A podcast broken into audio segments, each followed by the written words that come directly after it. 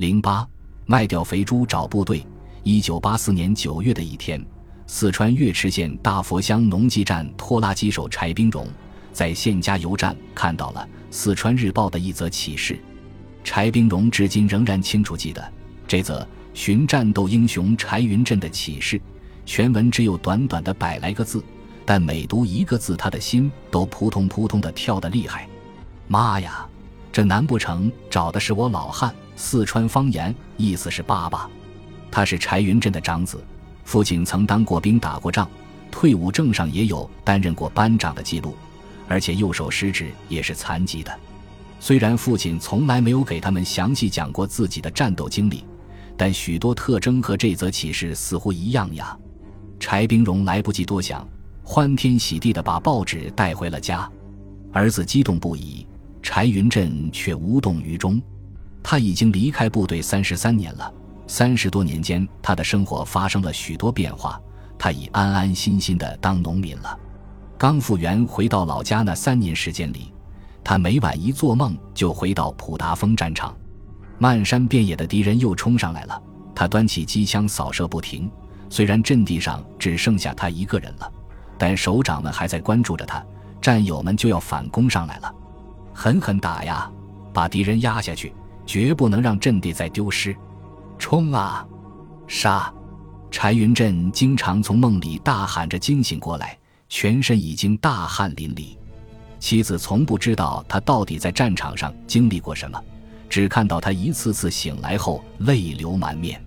几十年来，家人都不知道他打过什么仗，立过什么功，他甚至连应得的优抚资格都没有报上去，所以部队通过组织渠道寻找他，才那么困难重重。眼见父亲又一次沉默不语，柴兵荣不断拍打摊开的报纸，一字一句地念着，然后说：“爸爸呀，这不分明是找你吗？当兵的部队时间都与你完全相同啊！”柴云振头也不抬。说：“天下同名同姓的人多得很，何况报纸上找的是柴云振，我叫柴云正呀。”缠不过儿子的再三劝说请求，柴云振只好同意给部队写一封信。在家里待了两天，柴兵荣坐不住了。他到底是见过些世面的人，总觉得这事情不该这么蹊跷。他反复劝导父亲：“爸，我们去湖北走一趟吧。”你不是早想看看你的老战友和老首长吗？咱们不去认英雄，去耍一下也没关系嘛。儿子左说右劝，柴云振始终不同意去找老部队。当年他所在部队从朝鲜回国的消息，他是几年后才知道的。当时他也曾想去看一看生死与共的战友们，可他不知道部队驻扎在什么地方。再说就是找到了，从前的战友牺牲了那么多。留在部队的也没多少了，恐怕也没有人认得他了。只要和牺牲的战友们一比，他就感到自己已经太幸运了，还图个啥呢？家中子女众多，生活也确实困难，但国家已经给了复员费，还评定为残疾，已算是仁至义尽了。但这一次，经不住家人和亲友的再三劝说，柴云振终于有点动摇了。